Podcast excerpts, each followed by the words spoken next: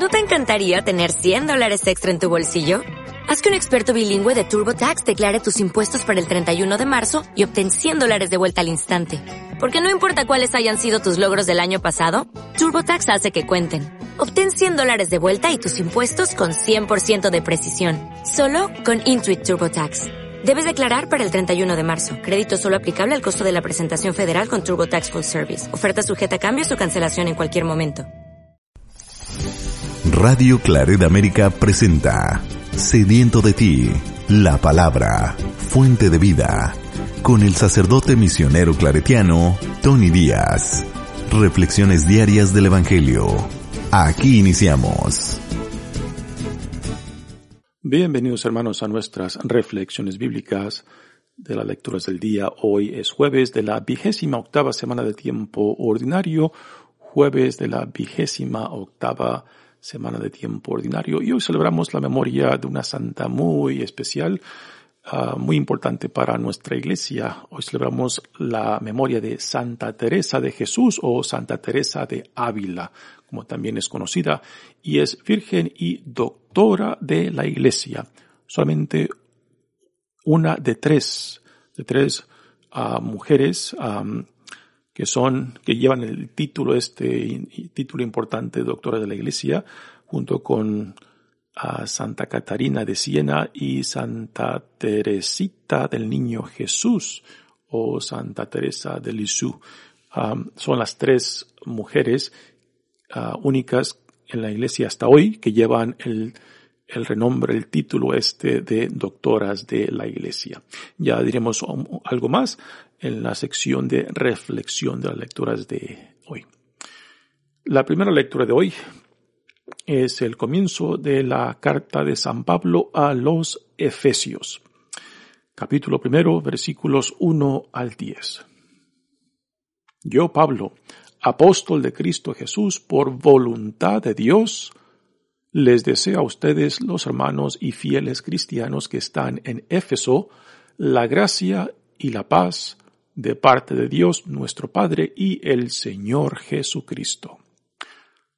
Bendito sea Dios, Padre de nuestro Señor Jesucristo, que nos ha bendecido en Él con toda clase de bienes espirituales y celestiales. Él nos eligió en Cristo antes de crear el mundo para que fuéramos santos e irreprochables a sus ojos por el amor y determinó porque así lo quiso, que por medio de Jesucristo fuéramos sus hijos, para que alabemos y glorifiquemos la gracia con que nos ha favorecido por medio de su Hijo amado. Pues por Cristo, por su sangre, hemos recibido la redención, el perdón de los pecados. Él ha prodigado sobre nosotros el tesoro de su gracia, con toda sabiduría e inteligencia, dándonos a conocer el misterio de su voluntad. Este es el plan que había proyectado realizar por Cristo cuando llegara la plenitud de los tiempos. Hacer que todas las cosas, las del cielo y de la tierra, tuvieran a Cristo por cabeza. Palabra de Dios. El salmo responsorial es el Salmo 97 y el responsorio es El Señor nos ha mostrado su amor y su lealtad. El Señor nos ha mostrado su amor y su lealtad. Cantemos al Señor un canto nuevo, pues ha hecho maravillas, su diestra y su santo brazo le han dado la victoria. El Señor ha dado a conocer su victoria y ha revelado a las naciones su justicia. Una vez más ha demostrado Dios su amor y su lealtad hacia Israel. La tierra entera ha contemplado la victoria de nuestro Dios. Que todos los pueblos y naciones aclamen con júbilo al Señor. Cantemos al Señor al son del arpa suenen los instrumentos, aclamemos al son de los clarines al Señor nuestro Rey. el Señor nos ha mostrado su amor y su lealtad. El Evangelio de hoy viene de Lucas capítulo 11 versículos 47 al 54. En aquel tiempo Jesús dijo a los fariseos y doctores de la ley, Ay de ustedes que les construyen sepulcros a los profetas que los padres de ustedes asesinaron. Con eso dan a entender que están de acuerdo con lo que sus padres hicieron, pues ellos los mataron y ustedes le construyen el sepulcro. Por eso dijo la sabiduría de Dios, yo les mandaré profetas y apóstoles y los matarán y los perseguirán, para que así se le pida cuentas a esta generación de la sangre de todos los profetas, que ha sido derramada desde la creación del mundo, desde la sangre de Abel hasta la de Zacarías que fue asesinado entre el atrio y el altar. Si se lo repito, a esta generación se le pedirán cuentas. Ay de ustedes, doctores de la ley, porque han guardado la llave de la puerta del saber. Ustedes no han entrado, y a los que iban a entrar les han cerrado el paso. Luego que Jesús salió de allí, los escribas y fariseos comenzaron a acosarlo terriblemente con muchas preguntas y a ponerle trampas para ver si podían acusarlo con alguna de sus propias palabras. Palabra del Señor. Bueno, demos comienzo a la sección de la reflexión de las lecturas de hoy, pero antes de comenzar, comentemos algo acerca de Santa Teresa de Jesús o Santa Teresa de Ávila, a quien celebramos este día como virgen y doctora de la Iglesia. Santa Teresa nació en marzo del año 1515, viene de un, viene de la nobleza, y desde muy joven, este, Teresa pues manifestaba una ah, piedad religiosa, aun cuando era niña, este, junto con su hermano pequeño, pues trataron de huir de casa para irse a Morroco, a para ahí morir, en las manos de los musulmanes como mártires. un tío de ella pues ah, logró encontrarlos a los dos fuera de la muralla de la ciudad de Ávila. Antiguamente las ciudades, y aún hoy en día si usted baja, va para España, verá que muchas de las ciudades antiguas de España están amuralladas, eh, que fueron construidas como protección de las ciudades. Pues este, Teresa junto con su hermano menor habían, habían huido de casa y habían logrado eh, salir de la muralla ah, que rodea aún hoy en día la ciudad de Ávila y, fue ahí fuera de la muralla donde el tío la, encuentra a ella y a su hermano y los regresa a casa, ¿no? Bueno, una, una pequeña historia acerca de, de la piedad religiosa de Teresa que ya desde muy chica se la, manifestaba. Teresa ingresa ingresa a las Carmelitas en, ah, cuando tenía unos 20 años y en aquel entonces la, las comunidades carmelitas pues vivían ya una vida muy relajada, habían perdido mucho de los principios eh, que fueron fundadas, por cuales fueron fundadas ah, las comunidades ah, carmelitas, aún las femeninas y masculinas. Teresa, aunque al principio quiso pues ser este un instrumento de cambio, pues no logró. Aparte que no le ayudó fuera su constitución física, sufrió este de, de una enfermedad muy, muy pobre y tuvo que regresarse a casa al principio para recuperarse, para recuperar su salud. Después que, que regresa Teresa a la comunidad de carmelitas, pues empieza, empieza a crear cambios dentro de su comunidad y ve la necesidad, la necesidad de regresar a los principios a, a, la, a su comunidad religiosa carmelita. pero en esto eh, encuentra mucha resistencia tanto por parte de las hermanas de, de su comunidad como del obispo. Ah, pero finalmente logra establecer una comunidad aparte, o sea, prácticamente eh, se separa dentro del carisma carmelita y logra fundar una comunidad que eh, en la cual buscan regresar a los principios del carisma ca carmelita. Aquí es donde nace la tradición, las descalzas carmelitas, en el sentido de que parte de la tradición era deshacerse de los zapatos y llevar, pues, es prácticamente sandalias. Y si alguna vez pasan por um, España en invierno, pues se dan cuenta de que es muy frío el invierno. Imaginar que en aquellos tiempos, pues, estas hermanas carmelitas, Teresa, como líder de ellas, pues iban calzando solamente sandalias. Impresionante. Pues finalmente Teresa adquiere no solamente permiso del obispo local, sino también del Papa para establecer esta nueva comunidad que a últimas pasa a ser una comunidad aparte de las carmelitas y la cual llevarán el nombre de las descalzas junto con también con la parte masculina de los carmelitas. Santa Teresa de Jesús es contemporánea, de San Juan de la Cruz, que también en la parte masculina, pues también fue promotor de una, ah, de un regreso a los principios del carisma uh, carmelita, uh, y que también, pues, fue parte de la renovación en esta nueva fundación de los descalzos carmelitas tanto Teresa como San Juan de la Cruz sufrieron mucho a cuestas de, de sus propios hermanos y hermanas por promover estas, esta renovación. pero a últimas, a últimas el esfuerzo, la entrega y, y el deseo de renovar y transformar el carisma eh, carmelita, pues encontró su lugar dentro de la iglesia y dentro de la vida religiosa.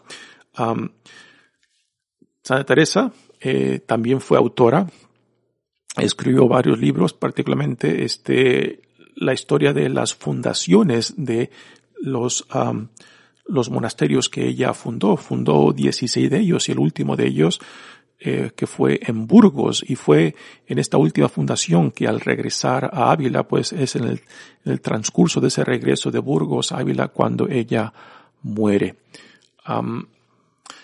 otros libros que escribió ella uh, es el camino de la perfección y también el castillo interior, uh, que son clásicos de la vida espiritual, uh, clásicos del misticismo. Bueno, esto simplemente como introducción a esta impresionante mujer uh, que ha dejado una huella profunda en la iglesia. Pasemos ahora a la primera lectura que viene de Efesios es la, carta de San Pablo. esta carta, junto con la de Colosenses, Filipenses y Filemón, eh, son llamadas a las cartas del cautiverio de San Pablo, porque se cree que las escribió estando él cautivo en diferentes tiempos, tanto en Cesarea como en Roma. así que es, esta de Efesios es parte de estas cuatro, repito, Efesios, Colosenses, Filipenses y Filemón. Eh, son las cartas que se le titulan cartas del cautiverio. Hay alguna duda de que si Pablo es el autor de esta carta, pero desde el muy principio de la iglesia eh, se le daba a Pablo como autor porque la teología y los temas reflejados en ella este, pues son muy paulinos aunque hay otros temas uh, que también, pues, este, digamos, se, son diferentes a, a lo que Pablo promovía, promueve en las otras cartas. Pero en general hay, hay una, hay una aceptación uh, de que muy probable, digamos un 80-90% de que es Pablo quien, uh, quien o escribió o mandó escribir. Eh, era eh, tradición común de que Pablo, este, pues dictara sus cartas y alguien las escribía. También hay la posibilidad de que después de que Pablo dictó esta carta, ya sea Tito o algunos otros compañeros, de que quizás Timoteo o Tito pues hayan hecho algunos cambios eh, en esta carta.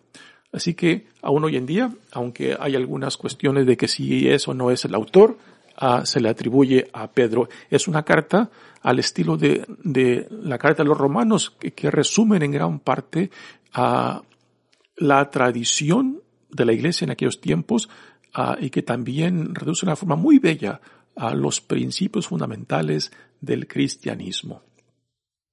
Y aquí, este, en el, en el principio de esta lectura, esta carta a los Efesios, pues también tenemos lo que se llama la doxología, un resumen doctrinal de lo que Pablo, donde Pablo expresa a los principios fundamentales de la fe que nos une como cristianos y que nos guía y lo que somos llamados a encarnar y a vivir por medio de ellos. dice, dice la primera lectura.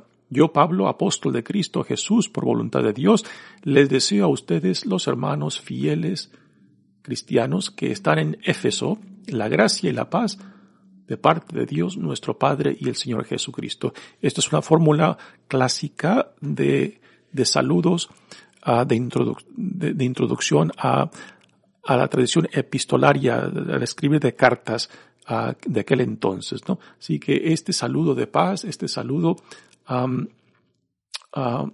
de la gracia de Dios, eh, este es una fórmula ah, utilizada mucho por Pablo en sus cartas, lo cual era parte también de la tradición epistolaria de escribir cartas de aquel entonces. Y esta fórmula de la gracia y la paz siempre se encuentran, se encuentran en las cartas de Pablo y siempre en esa orden, la gracia y la paz. ¿Por qué siempre en esa orden? Porque es la gracia de Dios y por gracia entendemos aquello que Dios por iniciativa suya eh, nos da en Jesucristo. Por gracia se entiende el amor de Dios, el Espíritu de Dios, la salvación que Dios nos da por iniciativa de Dios, no porque uno se la gana, no porque uno la merita, ¿no? Y es esta gracia de Dios lo que produce la paz en nosotros, en aquel que recibe y que vive en esta gracia. Ahora empieza eh, la parte ah, de la doxología, en la cual Pablo pues este, expresa los fundamentos principales de nuestra, del cristianismo y de la iglesia. Dice, bendito sea Dios, Padre de nuestro Señor Jesucristo, que nos ha bendecido en Él con toda clase de bienes espirituales y celestiales. Aquí Pablo está empezando con el reconocer en nuestro principio, Dios Padre.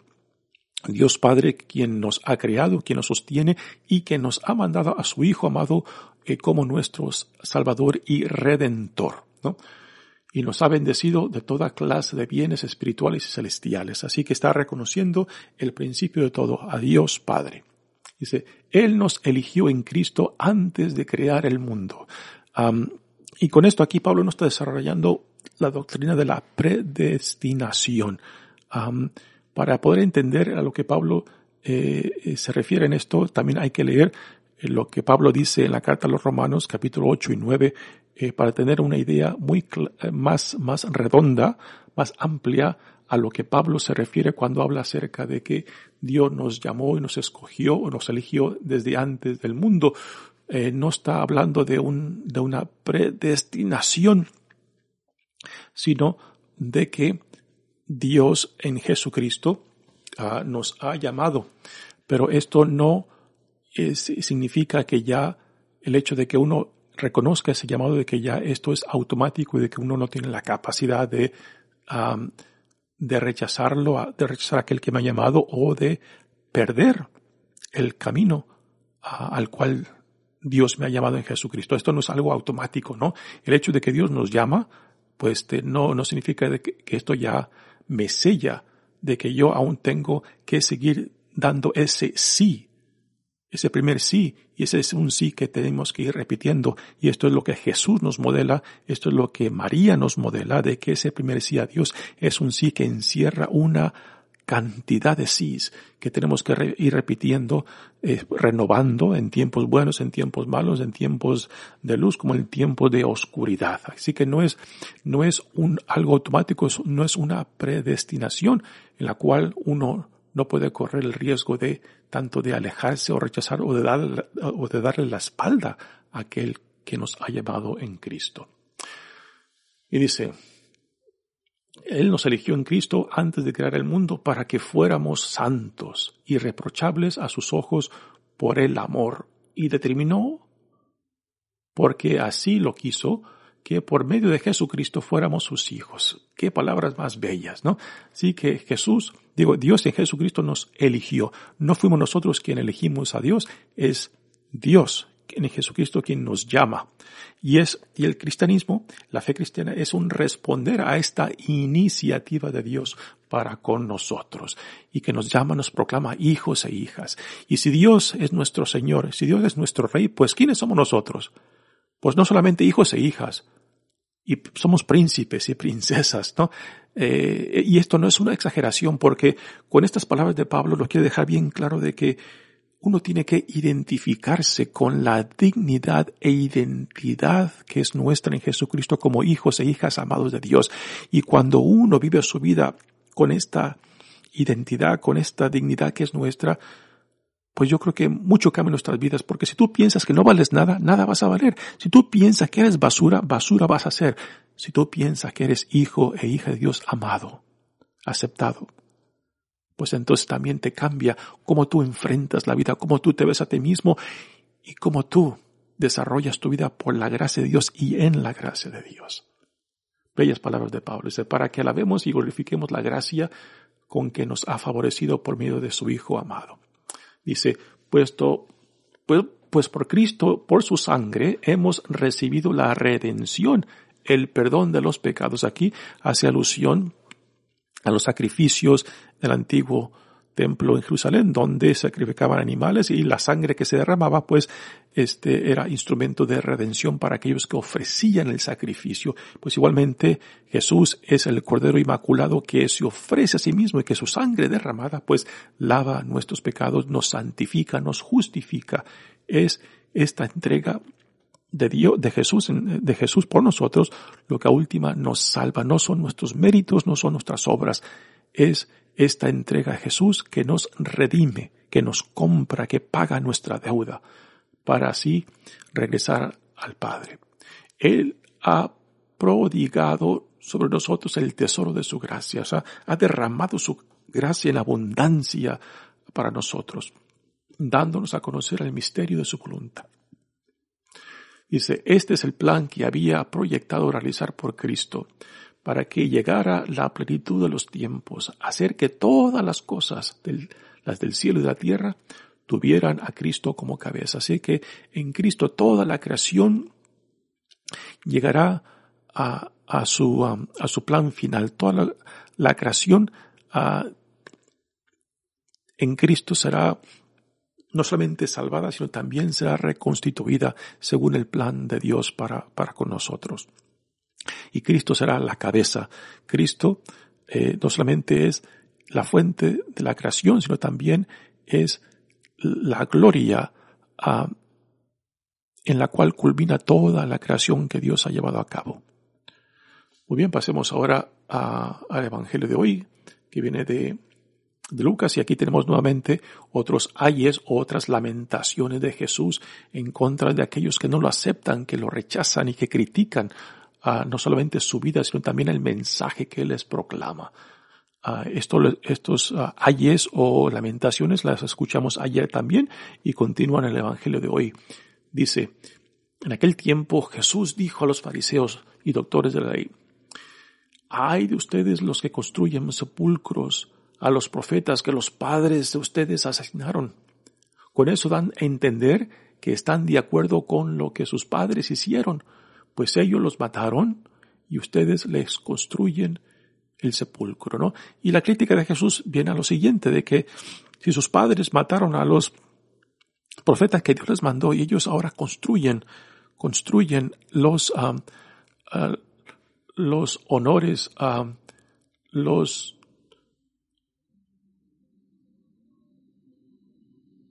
los honores a los, a los ah, profetas que sus padres mataron, pero que no aceptan lo que estos mismos profetas que ellos ahora le están levantando estos honores, lo que ellos decían, decían y comunicaban acerca del Mesías, que tienen ahora ahí enfrente, pues prácticamente son culpables del mismo pecado de sus padres. Y esta es la gran tragedia, ¿no? Que, que, que si esta generación, la, la, generación de Jesús, ahora construyen estos, uh, estos honores a los profetas, a estos altares a los profetas antiguos que fueron asesinados por sus padres, pero no honran lo que esos mismos profetas dicen acerca del Mesías que ahora ellos tienen enfrente de ellos mismos, pues entonces son tan culpables como los padres que mataron a esos profetas y que ahora ellos los quieren honrar con, con las tumbas que les, les levantan, pero que rechazan lo que esos profetas decían, profetizaban acerca del Mesías que ya está enfrente de ellos, pero que ellos rechazan, pero que ellos no aceptan. Por eso dijo la sabiduría, continúa el Evangelio, yo les mandaré profetas y apóstoles, y los matarán y los perseguirán para que así se le pida cuentas a esta generación de la sangre de todos los profetas que han sido derramada desde la creación del mundo, desde la sangre de Abel, de Abel que fue matado por su hermano, hasta la de Zacarías, que prácticamente cierra en el segundo libro de Crónicas la tradición profética. ¿no? Zacarías fue un sacerdote que fue matado entre, dice, entre el atrio y el altar. ¿no? Así que aquí, en estas palabras, Jesús hace un resumen de, de los homicidios, de los asesinatos eh, que han, son parte de la tradición donde se manifiesta pues el rechazo de la voluntad de Dios, donde se manifiesta la voluntad de Dios en los profetas que va mandando y que el pueblo mismo va rechazando al asesinar a aquellos mensajeros que Dios ha mandado para llamarlos a la alianza, llamarlos a la vida a que Dios les señala por medio de la alianza. Sí, sí lo repito, dice Jesús, a esta generación se le pedirán se le pedirán cuentas. Y continúa, ay de ustedes, doctores de la ley, porque han guardado la llave de la puerta del saber. Ustedes no han entrado y a los que iban a entrar les han cerrado el paso, ¿no?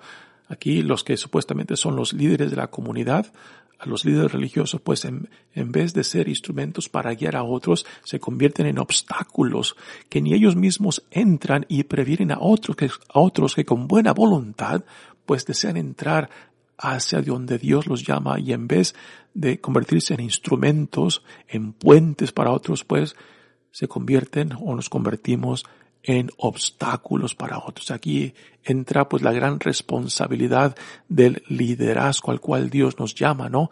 De siempre buscar ser instrumentos de la mano de Dios, ser puentes para con Dios en vez de ser obstáculos en vez de ser piedras de escándalo para, para, para otros, ¿no? Y pues esto implica la gran responsabilidad del llamado al servicio, del llamado al liderazgo que Dios nos ha dado en Jesucristo. Luego cierra Jesús en este evangelio diciendo, luego que Jesús salió de allí, los escribas y fariseos comenzaron a acosarlo terriblemente con muchas preguntas y a ponerle trampas para ver si podían acusarlo con alguna de sus propias palabras. Así que desde este punto en adelante, el, el Evangelio de, Lucas, Jesús ya va, ya está orientado hacia Jerusalén. Y aquí em, se empieza ya a intensificar la persecución de los líderes religiosos, tanto fariseos, saduceos, como los escribas. Y desde este punto en adelante ya veremos intensificarse más la persecución en contra de Jesús, ¿no? Ahora, esto, estas, estas lamentaciones de Jesús a los líderes religiosos, pues también hoy en día las encontramos. Y no nos hemos de sorprender que aún dentro de nuestra iglesia a veces, este, encontremos pues la persecución de aquellos que buscan ser fiel, así como Santa Teresa de Jesús, pues, eh, este, vivió resistencia, este, y oposición al, al plan de, de renovación de su ah, de su comunidad carmelitas, de carmelitas pues también. En la historia tenemos muchos casos de, de, hombres y mujeres que, pues, aún dentro de la iglesia, que han vivido persecución y rechazo y que después la historia los justifica, ¿no? yo creo que para esto no hay ninguna fórmula, pero que a veces aún aquellos que han recibido un llamado uh, de liderazgo, un llamado de ser instrumento de renovación y de, transformación dentro de la iglesia, pues a veces tienen que sufrir.